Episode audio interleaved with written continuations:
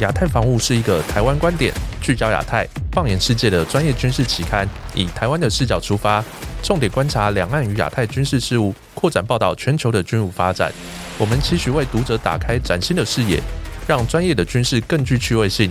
提供听众贴近生活的全方位军武知识，并衍生分享有趣的国际事务。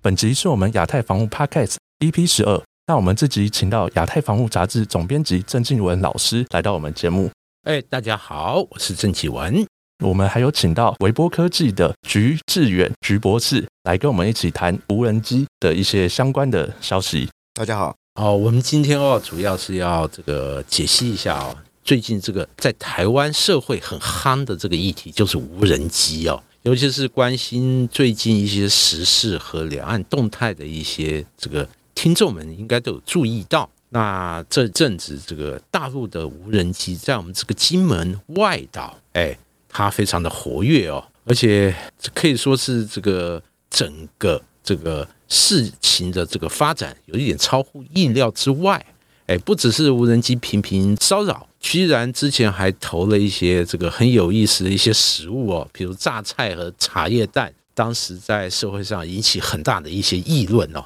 当然，对于这个无人机整个袭扰的相关活动，过去一个多月来，在台湾社会是引发高度的关注。特别是听众们有注意到，在八月初的围台军演，解放军的军用无人机，那这次也有出动哦。比如说，我们看日本防卫省统合幕僚监部公布的资料，解放军的军用无人机其实通过东海，然后沿着我们台湾东部的外海这个空域。然后进行一个这个环岛的一个飞行，哎，进行相关的侦查活动，而且更重要就是在外岛这个无人机的袭扰，当时也是引发高度的关注。但让大家比较意想不到的就是，这个军演结束了大概大半个月，而这个外岛的无人机活动丝毫没有停歇。针对这些无人机的这个议题，我今天就请我的好朋友，哎，菊先生来节目中与大家畅谈这个议题。菊兄你好，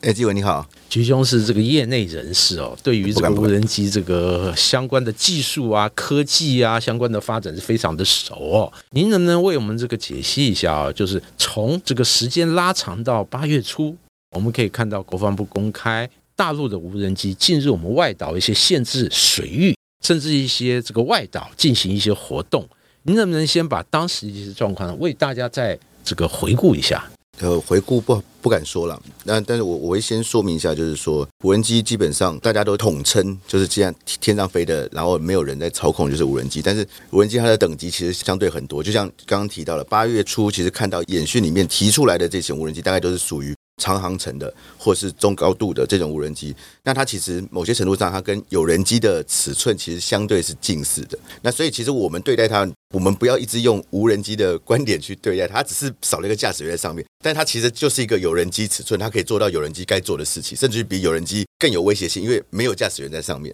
对，那其他另外一种无人机就是八月下旬里面，后后来出现到了很多所谓的民用或者是或者是一些呃不明的，在我们的这个离岛金门那边发现的这些无人机，那它尺寸其实小很多，相对于可以整个长航程绕台湾这个这样等级的无人机，它其实差很多。那我们也叫它无人机，但其实对应它。其实是完全不同，因为这种小型的其实是原来的我们所有的防空系统。为什么这次后面这个新闻的就被这一次话题降不下来？就是我们原始的防空系统其实是不看这这种等级的，说是目标物吧，或者是无人载具。对，那这个其实会变成是比较大的一个问题所在，就是哎，本来是不看到，原来看到了，他就你就把它当有人机去看，那只是说它是没有驾驶员的。我觉得还大家都还有机会，所以还可能从头到尾追追踪的出来。那其实更麻烦的就是这种本来我们根本不想去看的，也当本来当做它没有存在的东西，既然它变成是我们的威胁了。对，这个才是一个我们很难去避免，或我或者是我们现在必须要去面对的事实。是，其实哦，我就是印象很深刻，这几年。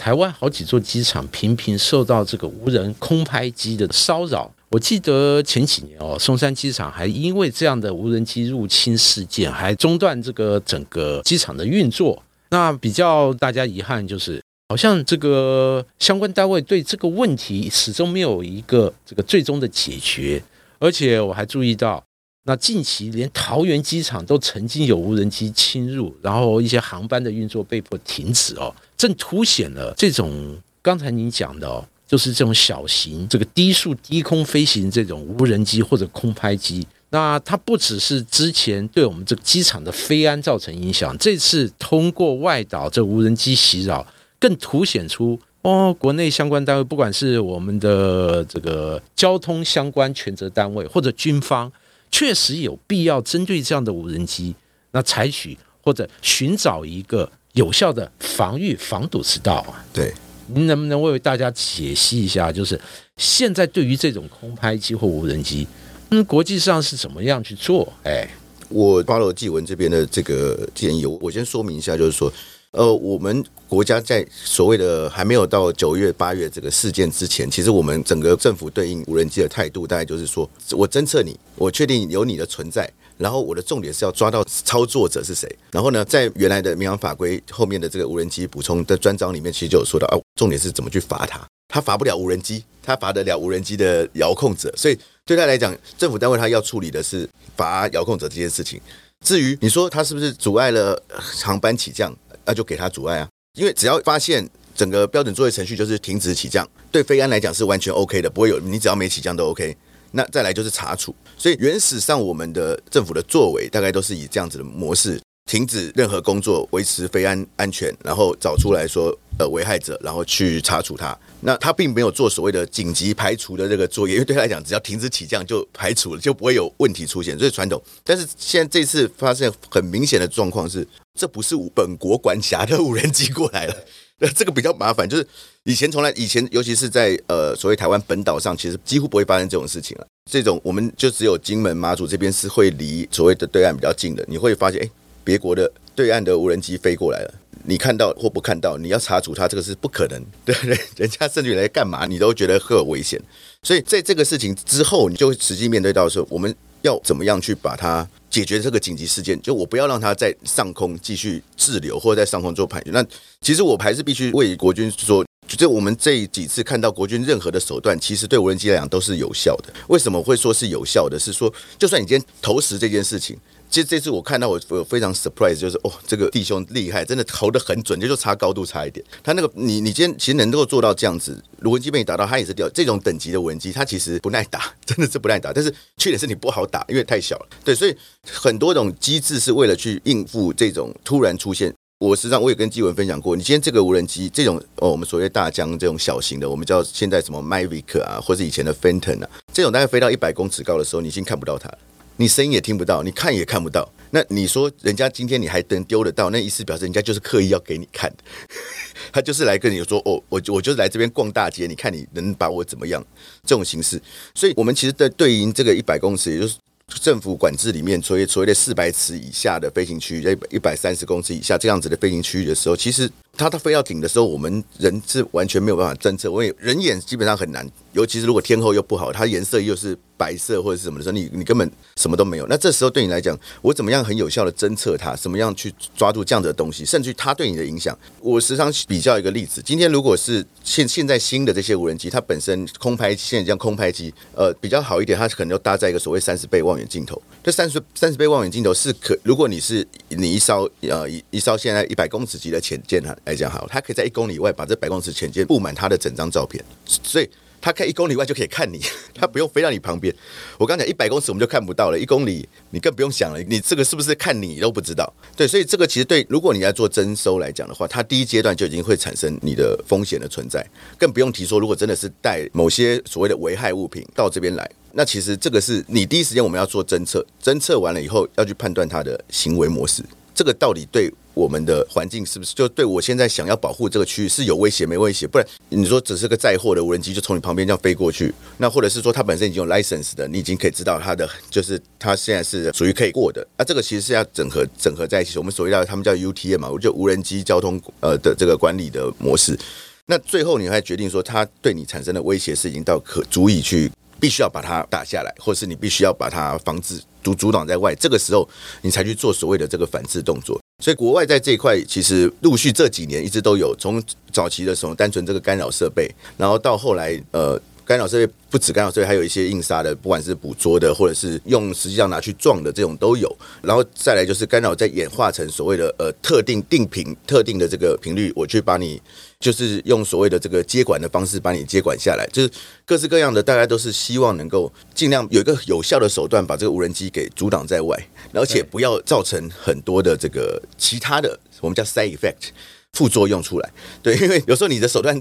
成功了，对于他来讲成功了，但是相对人可能对当下的那个下面的人可能造造成威胁，这对你来讲也不是件好事。是是，对对，所以有各式各样的那个那个防御的这个方式了。对，所以防御无人机这个解决方案，目前在国际上是很多嘛，对不对？有包括这种软哦，我们军事术语就软杀、硬杀，其实这些都有。但是哦，我们也知道，中科院过去这个在台北航太展好几个展里面也展出过无人机防御系统哦。就是很可惜，就是截至目前为止，好像还没有看到中科院把成熟的无人机防御系统给它实用化，比如说给警方或者军方开始试用或使用。您能不能为我们介绍一下，中科院在这个方面的这个发展，目前大概是这个发展到什么样的一个状况？哎，嗯，就我们我们业内大概了解了，那呃，中科院里面现在大概就是松基现在是有采用中科院的一个解决方案。而且已经在实行将近一年以上，是，但是它只有侦测，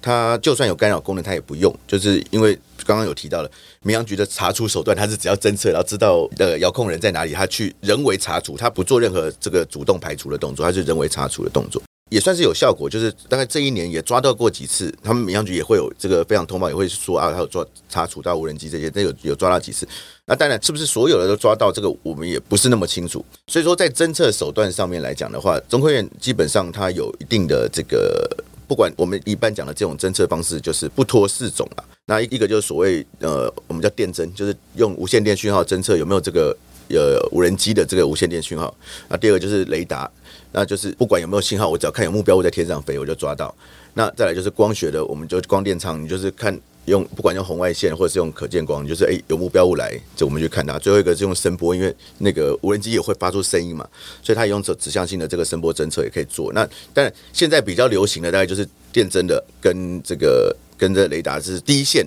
第一线带电侦是最主流了，因为电侦有时候它可以看的范围比较远一点，然后可以做的呃，它是从讯号分析去做的。啊，雷达的话就是它会有一些屏蔽的问题，那从信你可以去看到它，但是雷达的准确度会比电侦，就是它定向定位的准确度会比电侦高很多。那光学的话是再近要再近，因为光学会有限先天限制，它可能解析度不够，太远它其实。看不出来。那声音的话，就是你今天在都市，你就不用特别去考虑声音这件事情，因为无人机的声音怎么样都不用，没有比摩托车声音吵了。摩托车你这个噪音基本上就把它盖掉，所以这都可以用，都可以用。那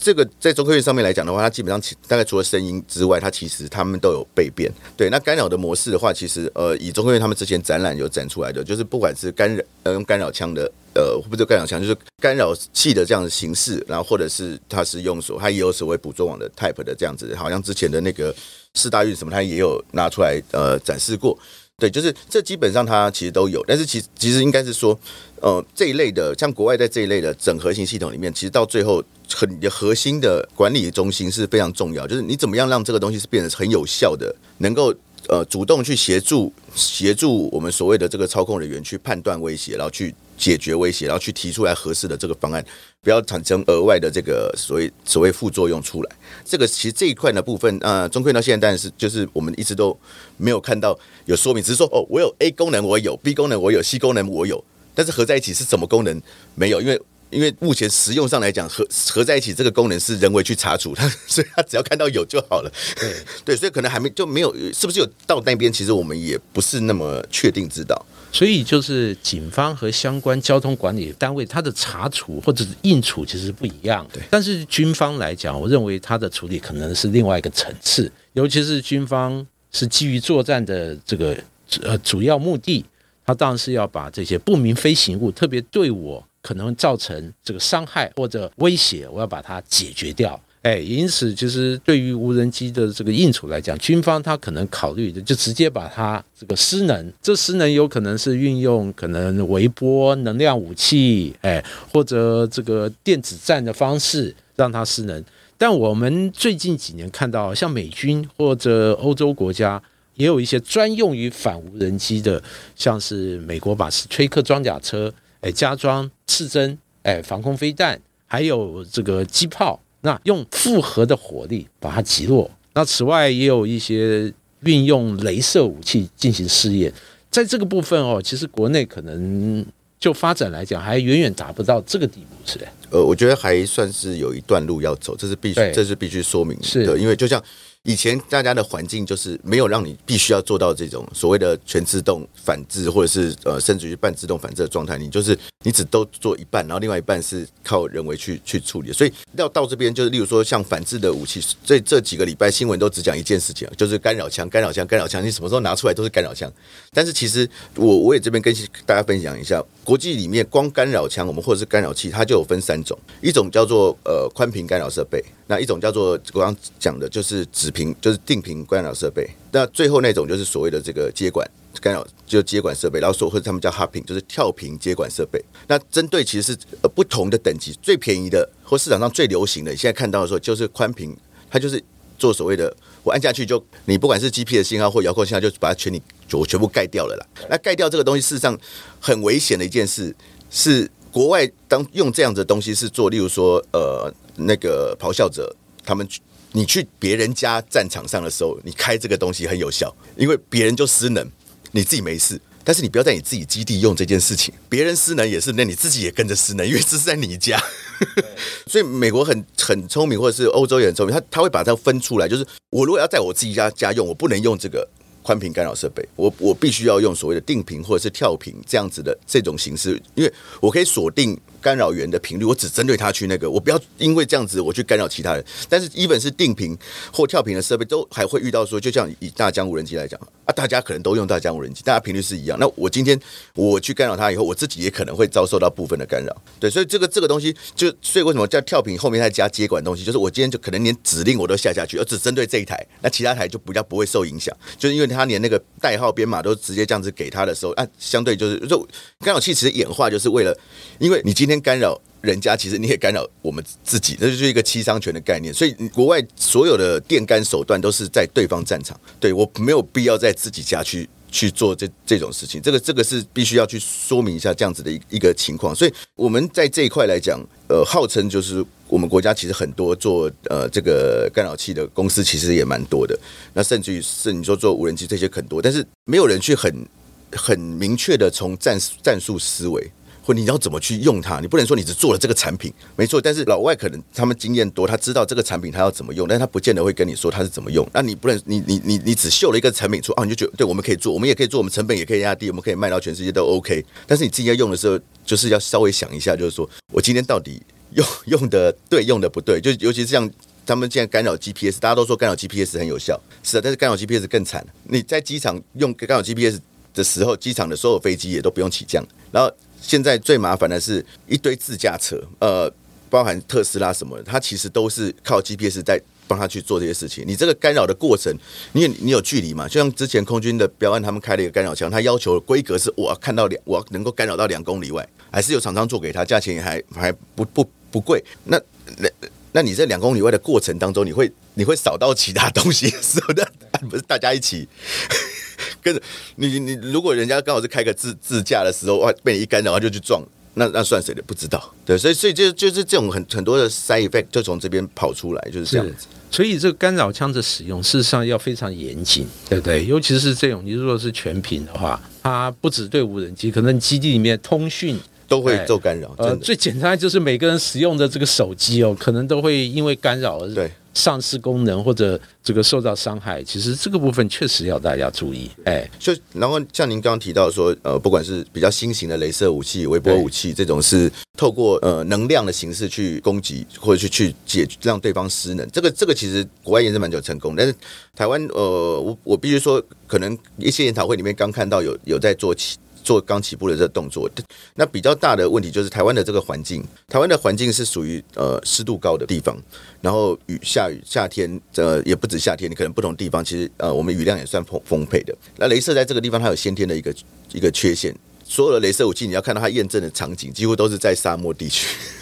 那个是绝对没问题，天天气状况很好。但是光的东西一定会很容易受到这个雨，然后尤其是光带你要用能量去去攻击的时候，中间这个水汽什么对你来讲都是一个衰减量。你可能把中间都蒸发了也也都 OK，但是你打得到的时候，到底能不能维持你原来的效果？就它本身是一个有效，但是要放在。对的地方去做，微波武器也是一样，就是你今天定向定人的这个微波，它一样会受到自我们讲自由空间，它会它会衰减。下雨的时候，它也会有它的衰减的情况，那就是要看。但是我们必须说，现在。大家就讲的说，蜂群这种群攻的时候，用这一类的微波武器或者是呃镭射武器，哎，反而会可能是还是一个未来主要的一个方向，但是不见得不见得会放在地上了，所以它有可能放在其他的载具，例如说其他的无人载具上，或者是就是飞行器，甚至是有人机或者什么去有人机、无人机都可以去载这样子的设备去空中，像呃我我记得最最近好像也是十六 F 十六还是 F 十八，它有还是。就是美军的那个战斗机，它也验证了一个在机上去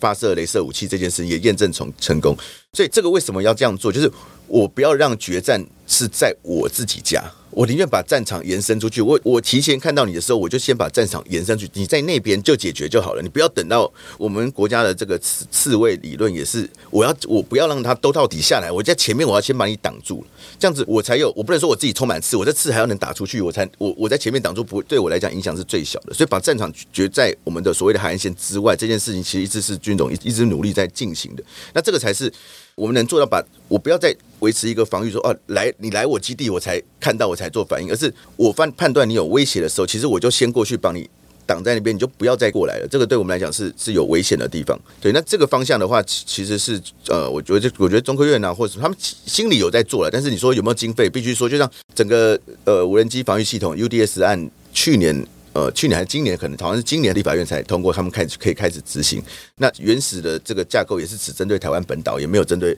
外岛。就是其实那个一开始根本不被军种呃重视，说它是真的会发生这样子的一个威胁。所以其实呃，中国人在上面得到的。自己得到实质的这个经费，也算起来也跟他其他的武器系统比起来，算是小很多。对，所以嗯，你说这个到底只是不小心，因为八月这个事情，突然这个就变很红了。对，那所以这也是一分钱一分货的概念，你必须要有呃足够的动力跟足够的资金 support，它有才有可能往这个方向把东西做出来。对，像整个八月无人机在台湾社会其实是一个热门的议题，特别是这个频频袭扰这个外岛。我想让国人重视无人机这个相关的科技，它引发大家的讨论，还有给予公部门一定的压力。我认为这是一个好的现象。哎，至于说未来怎么做，是还是自己研发，还是引进外国成熟的技术观念做法，我认为这个倒是可以进一步研究。但前提是哦，这个不能拖。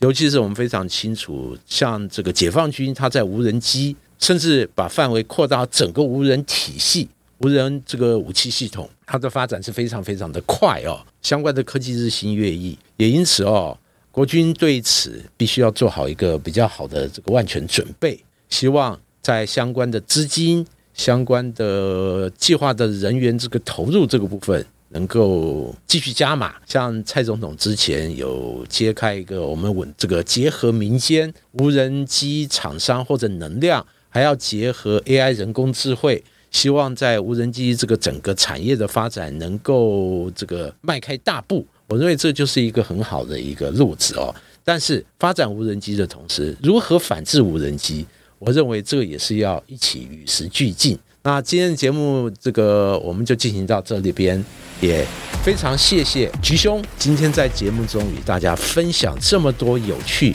无人机相关的知识，谢谢举兄，谢谢谢谢大家，谢谢，好，拜拜，拜拜。